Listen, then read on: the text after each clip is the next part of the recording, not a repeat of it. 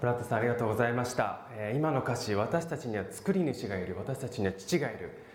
全部知っている。もう全部知ってるんです。私たちが今心で思っていることも全部知っている。少し怖い気もするんですが全部知っていてその私たちを愛してくださっている。悲しみの時には共に泣き喜ぶ時には共に喜んでくださる。聖書の神様がいる。でその聖書の神様が私たち人間が最も、まあ、恐れるものでもあり直面したくない死について何を語っているか今日皆さんと共に考えてみたいと思います。ある男の人が夜ですね運転してたそうです。運転しているとこの車にすれ違ったそうです。あっ事故っている。夜中おそらくこの電柱が中にぶつかってしまっている。まだ中に人がいたんです運転手が。その人はすぐに降りて「大丈夫ですか?」と言って助けに来ました。血だらけになって無意識にね倒れている運転手。その人はその人をです。その人はですねドアを開けて担ぎ出して自分の車の後部座席に乗せてすぐに走り出しました。当時まだ携帯電話がない時代だったので近くのガソリンスタンドに走ったんです。でガソリンスタンドにキーって止まってそしてすぐにガソリンスタンドの、係の方にですね助け呼びに走ってきました。すいません今事故に遭った人がいてまして無意識なんです。すぐ救急車を。分かりました。と言っていると自分の車がバタンと音がしたんです。あっと見ると血だらけになっているその男の人がもがきながら逃げようとしてるんです。動ける状態じゃない。その男が逃げようとしているのを見て「何やってんですか？ここにいてください」と運転手は言います。しかしその血だらけの男の人はですねもうパニック状態なんです。もうパニック状態。うわやだやだ。やだやだ言っている。でなぜやだやだ言ったか。彼はですねそのガソリンスタンドにでこう無意識のうちに眠ってました。しかし意識がふっとこう回復してあるものが目に入ってしまったんです。やだやだと血な血まみれになってる男が「あれを見ろ!」と言って指さしたのをこの運転手が「何どれ?」と見るとそこにはこう書いてあったんです。ヘルこれヘルっていうのは地獄のことです。地獄。無意識の彼は血だけ地獄というサインを見てここに来てしまったとそう思ってですね一生懸命逃げようとしたんです。しかしここは地獄ではなく皆さんがよく知っているガソリンスタンドシェルたまたまですね S の電球が切れていてヘルになっていてその彼は僕は地獄に来てしまったと思い走って逃げようとしていた。頭の中で私たちはどこか死んだらすぐ地獄に行くとか天国に行くとかいろいろな思いがあります。私たちは死んだらどこに行くんでしょうか。でこれは世界中でいろんな答えがあります。一つじゃないです。もういろいろな答えがあります。ある人は死んだら自分の中霊みたいなのがふーって出てきてその辺をずっと生きてるんだ。私は見守ってるよ。そういう教えをするところ。ある人は生まれ変わる輪廻の考えです。人間に生まれ変わる時もあれば動物に生まれ変わる時もある。どんどんどんどん生まれ変わっていくんだよ。なので私たちよく聞きますよ。あれは絶対何々ちゃんの生まれ変わりだわ。すごく似てるもん。そこに励ましを求めるんです。である人はいやすぐ天国行くか地獄だ。でもう一つですね真ん中の煉獄というそういう教えをする教会もあります。ある人は死んだらもう終わり。墓でずっとずっと眠るだけ。いろいろな答えがあるんです。で聖書はいろいろな答えを教えてません。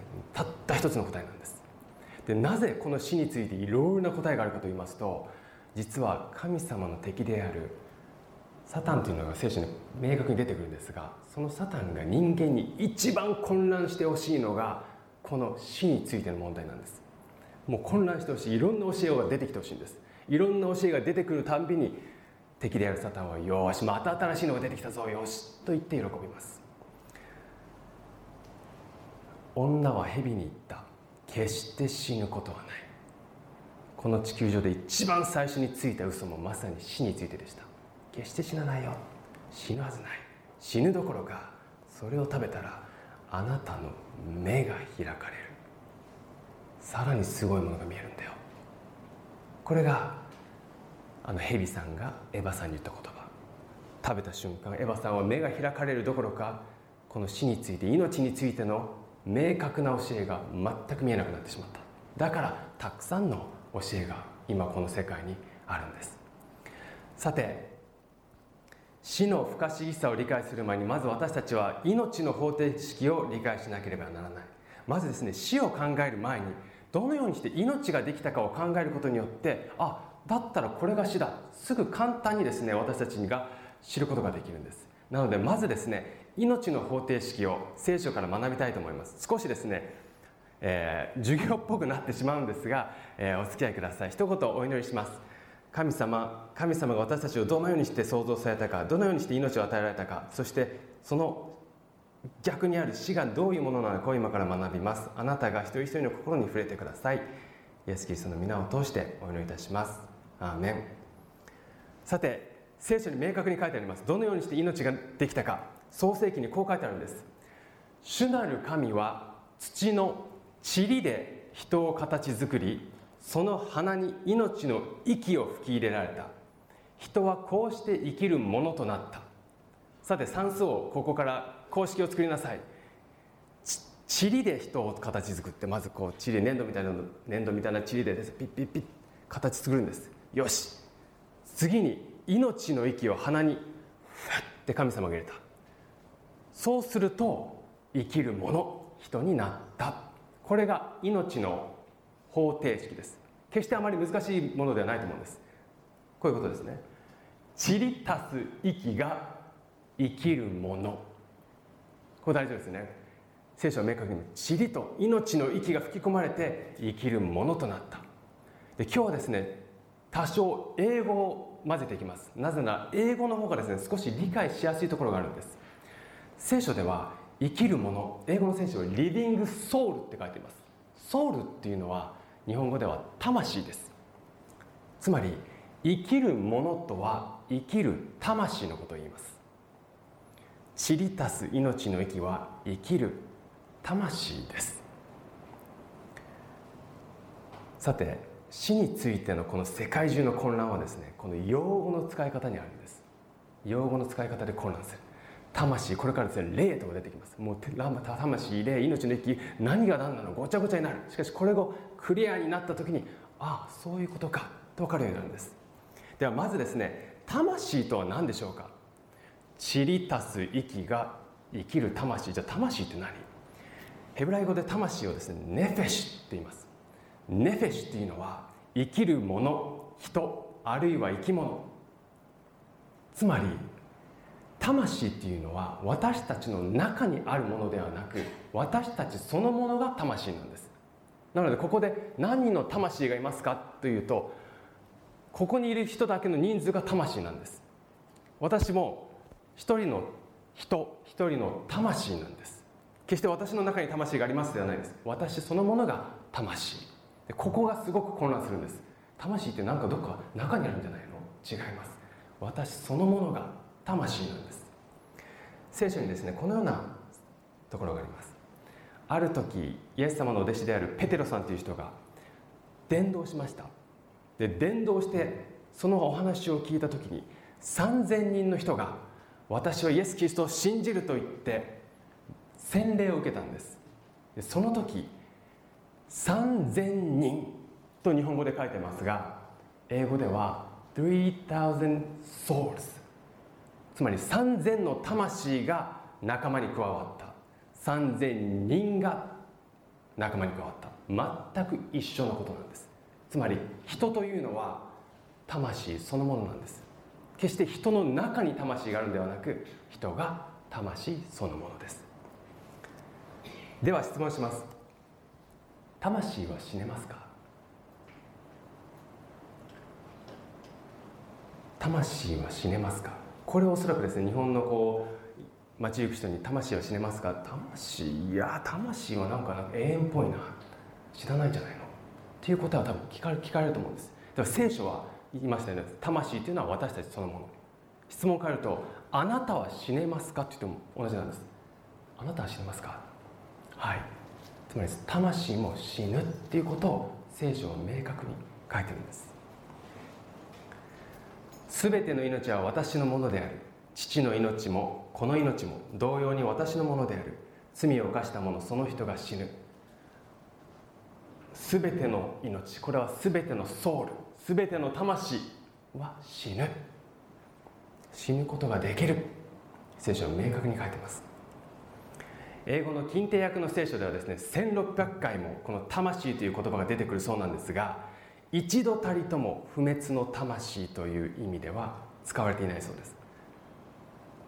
不滅不死。それは聖書は唯一。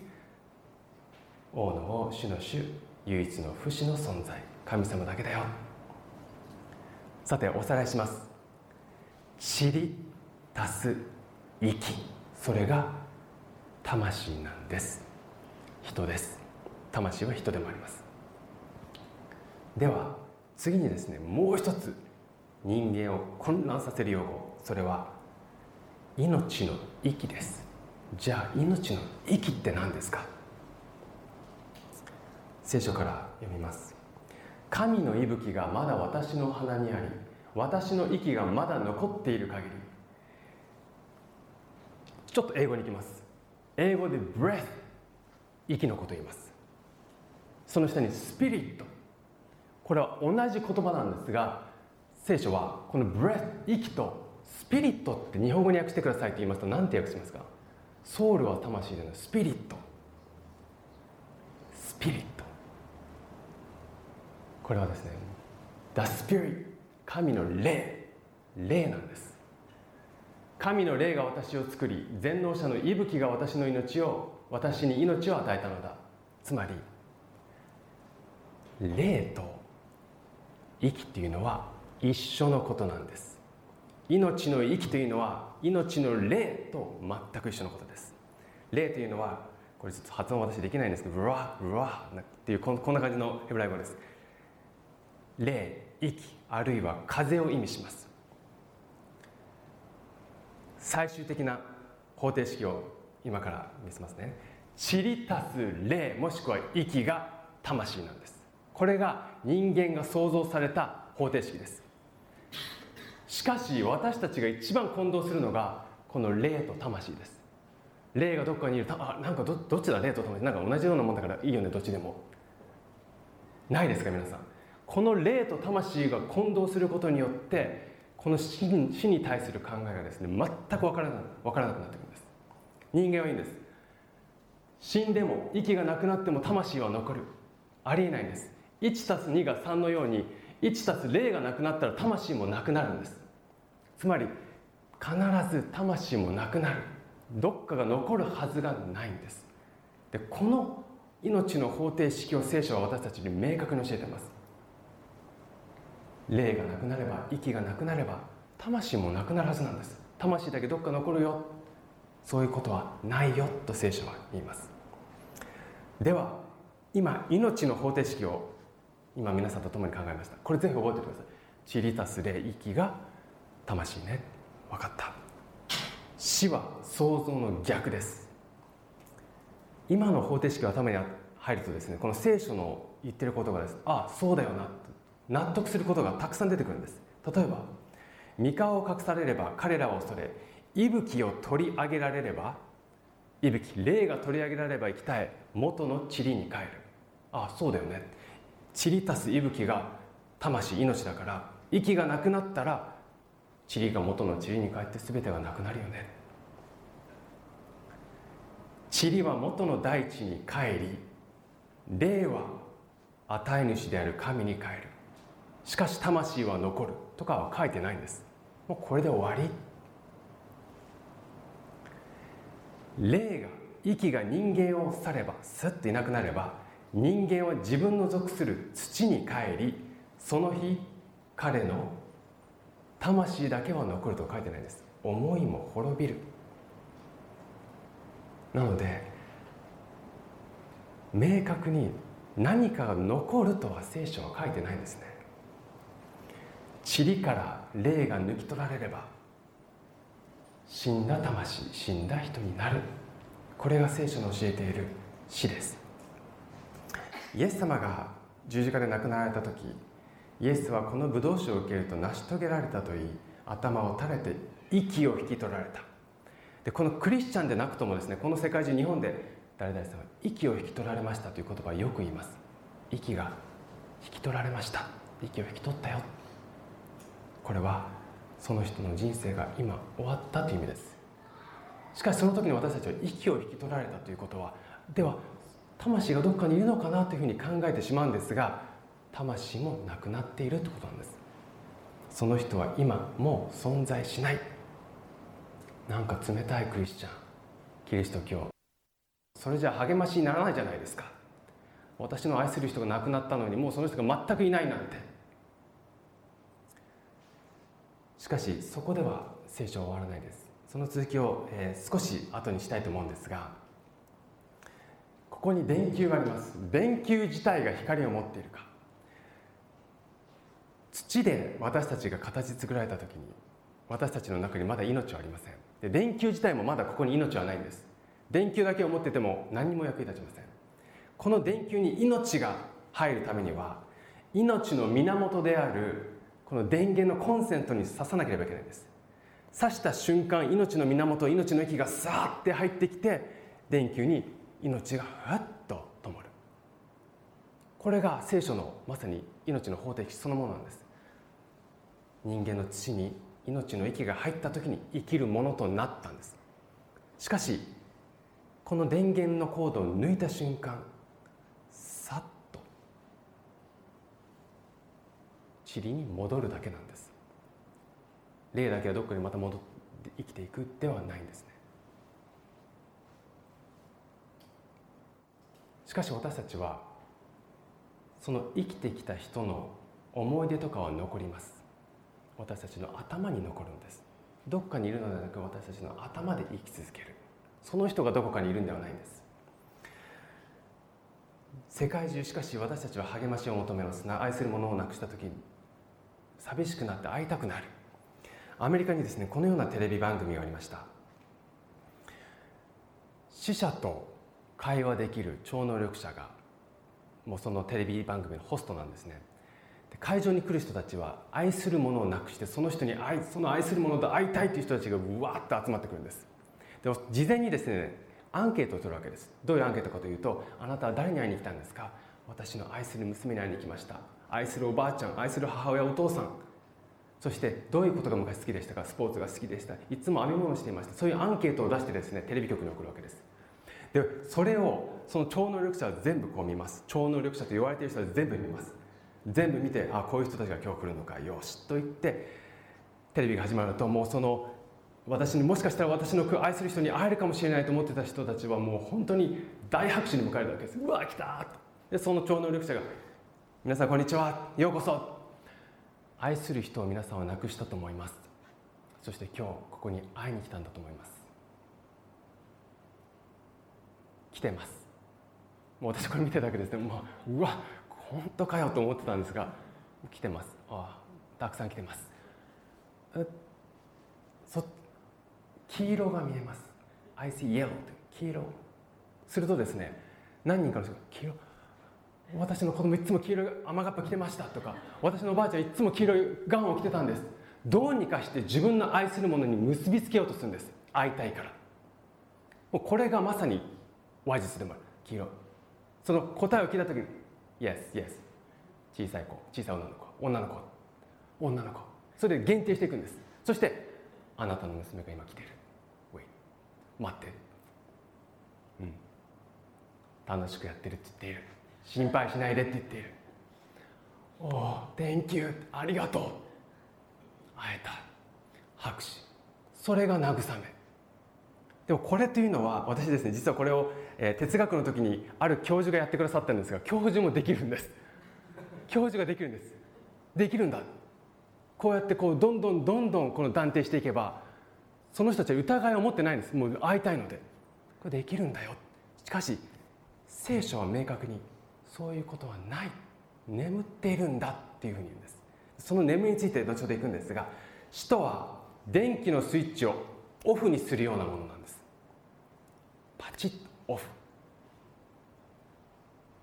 そして聖書は最後にいつの日かまたオンになる時が来る。それが私たちに与えられている希望でもあります。死は眠りである。教会の私たちの教会でお葬儀をするときに必ず私たちはこう言うんです。今愛する誰々さんはしばしの眠りにつきました。決してですね今誰々さんは天の国において愛する神様と一緒にそのお散歩していますと言わないんです。これが聖書の与える励ましではないんです。しかし人間として私たち生きてるものとして今天において楽しく生きてるんだと思いたいんですが聖書はそこに励ましを置いてないんです。ある人がこういう例を出しました。もし、えー、ご主人様たち自分が亡くなるとします。奥さんと愛する娘息子を置いて自分が先に亡くなる。そしてもしあなたが先に天の国に行くとします。天の国に行って地上を見てるわけです。すると愛する妻そして息子と子供たちが泣いてくれてうわーってお父さんあなた天からですね見るわけです。ああ泣いてる。ああ悲しいな泣くなそんなにと言って見てるわけです。2週間後まだしくしく泣いてる。ああ泣くなよ。1か月後あれ？なんか何笑っちゃってんの？なんか楽しそうにバーベキューとかしてるし。3か月後あれ？なんか普通に戻ってなんか全然普通じゃん。6か月後。自分のある友人が自分の奥さんに近づいてきた。おいおいおいおいおいそんな慰めいらないぞ。1年後。おっとおっとおっと。2年後。再婚。悪いことじゃないんです。しかしもし自分が天の国でそれを見ていたら天の国の人は幸せですか？こういう例を出してくださった牧師さんがいます。そんなはずないと。天から自分の家族が苦しむとことかそういうのを見て天にいる人たちがなんで神様ちょっとバツバツバツ早くやってとかそういう世界じゃないんだ聖書は明確に死は眠りだよ。無無なんです。そのことを伝えるためにですねイエス様は一つの死が眠りであることを教えるために一つの物語を教えてくださいました。ラザロの死と復活。イエス様にはラザロという大親友がいました。もう大好きです。ラザロには姉妹がいました。兄弟がいました。おねえー、マリアとマルタという3人兄弟なんですね。ラザロマリアマルタ。である時イエス様があるところで伝道しているとあるところからしもべが走ってきてこう言うんです。イエス様あなたが大好きなラザロさんが死にそうなんです。だから今すぐ来てください。それに対してイエス様はこのような行動をとるんです。イエスはマルタとその姉妹とラザロを愛しておられた。ラザロが病気だと聞いてからもなお2日間同じところに滞在された。それから弟子たちに言われたもう一度ユダヤへ行こう。想像してください。自分の愛する者が病気だって言われた時にあなたたちはどうしますかって言われたらすぐ行くはずです。大好きな人だったら。でこの時イエス様はラザロがいる家と約40キロ離れたところにいたというふうに言われています。2000年前の40キロというのは約1日で、えー、移動できる距離だったそうです。なので本当すぐ行けば1日で会いに行ける。にもかかわらずイエス・キリストは2日間も同じところに残るんです。すぐ行かないんです。お弟子さんたちはあんなに大親友なラザロなのに何やってんだろう。不思議に思います。なぜ行かないんだすぐで2日経った後にやっと言い出すんです。よしみんなもう一度行くよ。ユダヤへ。ユダヤというのはあのラザロが住んでいるところから約2キロのところ。あユダヤ地方つまりラザロが住んでいるところに行くよ。でお弟子さんたちは「え今更ですか?」で実はお弟子さんたちは行きたくなかったんです。なぜなら前回ユダヤに行った時にイエス様はあまりにもたくさんの人に迫害されて殺されそうになったんです。なのでまたあそこに行くんですかイエス様。あそこにいる人あなたを嫌ってますよ。でもイエス様は行く。行こう。なぜならこういうんです。私たちの友ラザロが眠っている。しかし私は彼を起こしに行く。弟子たちは主よ眠っているのであれば助かるでしょうと言った。イエス様は私の友ラザロが眠っているから起こしに行くんだ。それを聞いたお弟子さんは「えっ眠ってんだったらいいじゃん助かるでしょう」しかしイエス様が言っているこの眠っているということは実はイエスはラザロの死について話されたのだが弟子たちはただ眠りについて話されたものと思ったのである。そこでイエスははっきりと言われたラザロは死んだのだ眠っている死んだのだ全く一緒の意味としてイエス様を伝えようとしてるんです。眠りとは死のことだ。死とは眠りのことだ。さて2日間、えー、2日後旅をして彼らはラザロのところに行きました。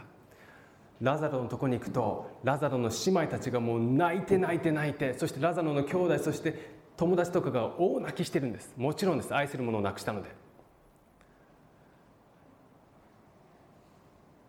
さてイエスが行ってご覧になるとラザロは墓に葬られてすでに4日も経っていた。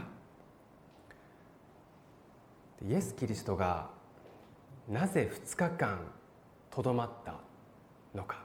これには大きな意味があります。イエス様がついてラザロの墓に行った時にはもうすでにラザロが死んでから4日間経ってました。で当時ですねユダヤの文化では死んで3日以内だったらまだよみがえる可能性があると信じられていたんです。3日です。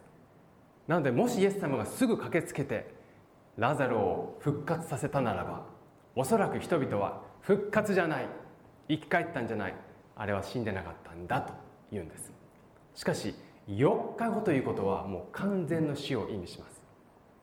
イエス様はそのことを全部分かっていたのであえて待ってそして全ての人が分かるように4日後にラザロの墓の前に行ったんです。墓の前に行くと多くの人が泣いています。その涙を見たイエス・キリストはこのような行動にとるんです。聖書の中でですね英語の聖書では最も短い聖句と言われているところです。Jesus wept 日本語ではイエスは涙を流されたで愛する者の死を経験された方いると思います。その家族知人たちの涙を見てイエス様は涙を流されたんです。でこの涙というのはラザロの死を悲しんでいるではないんです。なぜならこれからすぐイエス・キリストラザロを復活させられます。イエス・キリストのこの涙は泣いている人を見てその人に同情して共に泣いてくださっているんです。で聖書の慰めというのは今あなたの愛する人は天国にいますようではないんです。今あなたは悲しいはずだ。その悲しみを共に悲しんでくれる方がいる。それが聖書の大きな慰めなんです。ある神学者がこのようなことを言いました。大きな苦しみの中にある人または大きな悲しみの中にある人に対して絶対に言ってはいけない言葉がある。それは「分かるよ」という言葉です。分かるよ。この言葉は言ってはいけない。なぜなら分かるはずがないんだ。絶対その人本当の気持ちは絶対人間では分からない。もちろんそばに寄り添っていることですでもあなたの気持ち分かるよなんて違っても言ってはダメだよ。キリストは唯一私たちに分かるよ。と言える方なんです。分かる。悲しいよね。苦しいよね。私たちが苦しんでいる時神様も共に苦しんでくださる。悲しんでいる時に共に悲しんでくださる。これが聖書の慰めなんです。決して心配しないで今のあそこで幸せにしてるからではなく大丈夫。私も分かる。慰めてくださる。神様。でこの中には愛する者を亡くした方たくさんいると思います。しかしその時に私たちが覚えておきたいのは共に泣いてくださっている方がいる。これが福音なんです。あなたと共に泣いてくださる方がいるよ。聖書はそして慰めではありません。そこから最後に希望を与えるんです。イエス様はラザロの墓の前に来てこう言います。ラザロ。すみません。すみません。ラザロ。出てきなさい。と言うんです。でここでイエス・キリストは「ラザロ。降りてこい!」とは言わないんです。降りてきなさい。とは言いませんね。なぜなら天にはいないからです。出てきなさい。その眠りから起きて出てきなさい。である方は言います。ここでイエス・キリストがなぜラザロと言ったか。もしここでイエス・キリストが出てきなさいとだけ言ったならば多くの墓がボンボンボンたくさんの人が出てきてしまう。だからあえて一人だけラザロ出てきなさいと言ったんだ。それほどの力がキリストにはある。そう聖書は語ります。共に泣いてくださりそして復活の希望を与えてくださる。同じ希望が今私たちに与えられているんです。死は眠りです。眠りということは起きます。では聖書は死の眠りとはどんな種類の眠りでしょうか？眠りにもいろいろあります。もう悪夢を見たりそして歩いてしまったり。聖書の眠りとはどういう眠りですか？生きている者は少なくとも知っている。自分はやがて死ぬということ。しかし死者はもう何一つ知らない。なので全く何一つ知らない状態が眠りです。全く知らないんです。無の状態。死についての真理を知ることはなぜそんなに大切なんでしょうか。一番最初に出しました。たくさんの死についての教えがこの世界を回っています。しかし聖書はたった一つだよ。でこのたった一つの真理を知った時に私たちは自由になるんです。死を恐れなくなるんです。もちろんでも根底に恐れます。しかしその奥にある希望そして共に泣いてくださる方そしていつの日かまたその亡くなった愛する者と会えるという復活の希望を聖書は与えています。ここでですね少し難しいというかあこういうのが聖書に書いてあるんですか、えー、こういう聖句があるんですが第一の復活に預かる者は幸いなもの聖なるものである。この者たちに対して第二の死は何の力もない。第一の復活？第二の死？何ですかこれ。実は聖書には第一の復活第二の復活第一の死第二の死というものがあります。ちょっと簡単に説明しますがおそらくここではですねあまり、えー、クリアにならない場合もあると思いますのでその場合はあのフィードバックカードのですねちょっと知りたいんでちょっとチェックしていただきたいんですが第一の死というのは私たちが全員経験する眠りの死のことです。第二の死というのは永遠の死のことを意味します。第一の復活というのはキリストがもう一度再臨して死者を復活させられさせそして永遠の命を与える時の復活を第一の復活と言います。第二の復活というのは永遠の死を迎えるための復活。ここで見るとあ絶対に第一の復活に行きたいと私たちは願ってますし神様もそう願ってるんです。そして第二の死は経験したくないと思うんです。永遠の死は経験したくない。先ほどの聖句にこの第、ええー、ちょっと当てはめてみますとこういうことです。永遠の命に預かる者は幸い幸いなもの。聖なるものである。この者たちに対して永遠の死は何の力もない。私たちは死ぬべき存在でした。しかしその死ぬべき存在の永遠の死を取ってくださった方がいる。それが聖書で最も有名な聖句である神はその独り子をお与えになったほどによう愛された。独り子を信じる者が一人も滅びないで永遠の命を得るためである。独り子というのはイエス・キリストです。イエス・キリストがこの世に来てそして永遠の命を得るために永遠の死を経験してくださった。十字架です。昨日少し十字架について話しました。イエス・キリストが十字架で経験されたのは第二の死。永遠の死なんです。つまりこのイエス・キリストをつながり信じている者は永遠の死がもう何の力もなく永遠の命へと移っているよ。ここでですねこのクリスチャンが1%未満の日本においてこういう質問が必ず出ます。だったら今までイエス・キリストのことを聞いてない私たちの愛する先祖おじいちゃんおばあちゃんとかどうなるんですか？彼らは救われないんですか？私のおじいちゃんおばあちゃんも仏教徒です。最後までクリスチャンにはなりませんでした。あ洗礼は受けませんでした。彼らは滅びるんですか？彼らに永遠の命はないんですか？イエス・キリストを聞かなければ救いはないんですか？そんなために聖書を明確に書いてあるんです。第一の復活つまり永遠の命を受ける人の中には一度たりともイエス・キリストという言葉を聞いたことのない人もたくさんいると。聖書のローマ書に書いてあります。その人の中にこの聖書の立法聖書の神様のルールというものを聞いたことがなくてもその人が自然に神様のルールを行っているならばその人にも永遠の命がある。で神様は決してあイエス・キリストのこと聞いたことないだ絶対救わないじゃないんです。あなたはイエス・キリストのことを聞いたことがなくともあなたがやっている人生生きてきた人生というのはまさにイエス様がそのままイエス様が教えていた人生を生きているんだよ。そういう人をイエス神様は必ず救うと言ってくださいます。なので私たちのおじいちゃんおばあちゃんは聞いたことない。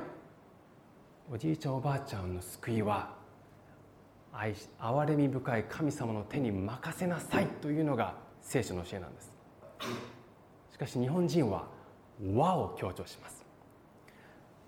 私の愛するおじいちゃんおばあちゃんまさもしくはお父さんお母さんが救われないなら私はいい。そこまで和を強調するんです。しかし神様はその気持ちはよくわかる。しかしそのお父さんお母さんを憐れみ深い神様の手に委ねてあなたにこのキリストを知ってほしい。イエスは言われた。私は復活であり命である。私を信じる者は死んでも生きる。私はもう復活した。命だ。でもイエス様はですね私は復活を知っているよ。命を知っているよと言わないんです。私が命。私が復活だ。私を信じてほしい。知ってほしい。よくですね田舎とか行きますと、まあ、これはもう偏見かもしれないんですが田都会より田舎にいる人たちの方がどこか温かみを感じるという経験したことありませんか？もしくは自然の中にあ手が自然の中にいる人。なんかもっと人間らしいじゃないですけど、えー、例えばですねここ歩い歩いてるとしますね街を。でここの目の前歩いていてすれ違いの人に「こんにちは」と言ったらどういう反応されると思いますか？皆さんどうですか？知らない人から「あこんにちは」って言われたら「あこんにちは。何何あの人」と思うはずです。不自然なんか怪しいと思うぐらいです。この町そういう人に絶対近づいちゃダメ。しかし登山とかに行きますと登山ですね。山登りハイキング進みますとすれ違う人に「こんにちはこんにちは」っていうのはもう普通ですよね「こんにちはもう頑張ってくださいね。あともう少しですよ」ここで歩いてて「あともう少しですよ駅まで」絶対に言いません。行ったら逆に怪しいあの人。何かが壊れてくるんです。神様が創造したこの自然の中にいる時に私たちは神様が本来人間に与えたい温かさ愛を感じさせてくださいます。しかし都会にいればいるほど私たちはその愛を感じなくなってきてしまうんです。で聖書の中には終わりの時代には愛が冷えていくよ。冷えていくんです。あの温かさはどこ行ったんだろう。昔だったらちょっと隣に醤油借りてきて。今私が住んでるところの隣に醤油なんて絶対借りに行けません。醤油借りて貸してください。すいませんコンビニあるんですけど行ってくださいって言われた。らそういう世界になってきてる愛が冷えてきている。神様は愛の神様であってその温かさを私たちに与えたと思っている。そしてその慰めの最後の最後の、えー、私たちに与えられているのはこの復活です。復活というのは言葉が聖書にあるということは復活があるから書いてあるんです。もしすぐ天に行くのであれば復活という言葉はいらないんです。もし天に行くのであればえなんでまた一回下に行かないといけないんですかという大きな不満が天の住民からあるはずです。復活があってからこそ私たちに希望があるんです。復活があるよ。そして天に行くよ。この死についての教えを知った者は慰め慰めてくださる神様そして復活という希望を与えてくださる神様を心に留めていきます。最後に一つのお話をさせていただきます。ある宣教師の家族が宣教師で聖書をどうにかして伝えたいという家族がアフリカに行ったそうです。一人娘を連れてアフリカに行ったそうです。でアフリカに行って宣教を続けているある日その娘が食べてはいけない食べ物を食べてしまって毒、えーと、その自然に生えているものをですね食べてしまって亡くなってしまったそうです。で宣教師たちは「神様なぜですか?」私たちはあなたを伝えるためにこの地に来たのになぜ私たちの愛する一人娘をあなたは命を取られるんですか？本当に悲しみの中打ち肘があります。悲しみというのはすぐには言えません。クリスチャンだから死んでもああ大丈夫大丈夫復活があるからそんなじゃ絶対に悲しむんです。その宣教師の親子もあご夫婦も悲しみの中で過ごしていました。ある時お母さんが奥さんが寝ている時に物音がしたそうです。ん？夜です。ふっと見ると愛する娘がそこに立っていたそうです。え？っ目をこう真っ白い娘。笑顔の娘。ママ。皆さんの愛する人がそのようにして現れたらどう皆さんはしますか？お母さんは自分の愛する娘がそこに立っていたので「ママ」手を広げてるんです「ママママ」涙が出てきます。いる。しかしこのお母さんは明確にこの聖書の死について知ってます。想像について。散り足す息。魂。魂。霊が取られれば息が取られれば魂もなくなって全てが眠りに落ちる。無になる。決して残るはずがない。これが私が信じている神様の教えだ。抱きつきたい。しかしあれは娘じゃない。私の娘は今神様の手の中で安らかに寝ているんだ。そして私が彼女を抱きしめる時はあの復活の時だ。お母さんは涙ながらお祈りしたそうです。神様どうか私の前から私の前にいる何かわからないこのものを消してください。目を開けた時に娘のこの姿はなくなってたそうです。これを自分に置き換えると皆さんのこの愛するものに置き換えるとすぐ抱きついてしまいたい。もう一度言います。聖書には神様と神様の敵がいます。死んでないよ。決して死なないよ。敵の仕業でもあるんです。しかし聖書は明確に死は眠りだ。無だ。今見ているとかじゃないんだよ。最高の希望はいつの日かまた出会えるんだ。眠りということはいつの日かまた起きます。今日皆さんは起きてこの場所に場所に来てくださいました。では聖書はその死からいつ起きるのか。これも明確に聖書に書いてあります。では起きた時に死んだ者はどのようにして復活するのか。そのことについて明日皆さんと共に考えていきたいと思います。必ず迎えに行く。迎えに来た時に私たちが起きるんです。聖書には明確。何月何日何曜日に迎えに来るとは書いてません。しかし迎えが近い時にこの世界で起こることは明確に書いてあるんです。この世界でこういうことが起こったならば私が迎えに行くのが近いということを知っておいてね。そのことを明日皆さんと共に学んでいきたいと思います。ぜひお時間のある方はお越しください。迎えに来る時そしてそれが愛する者ともう一度会う時。愛する息子ちっちゃな子を亡くしたならばその子を天使が連れてきてくれる日でもあるんです。この日が聖書が私たちに与えている大きな大きな希望です。それでは今から数分間フィードバックカードを書く時間を持ちたいと思います。ご質問ごご感想とそしてもしもう少しここを学びたい方ぜひチェックとそしてお名前を記入していただければというふうに思います。では数分間今から記入いたします。それではお祈りさせていただきます。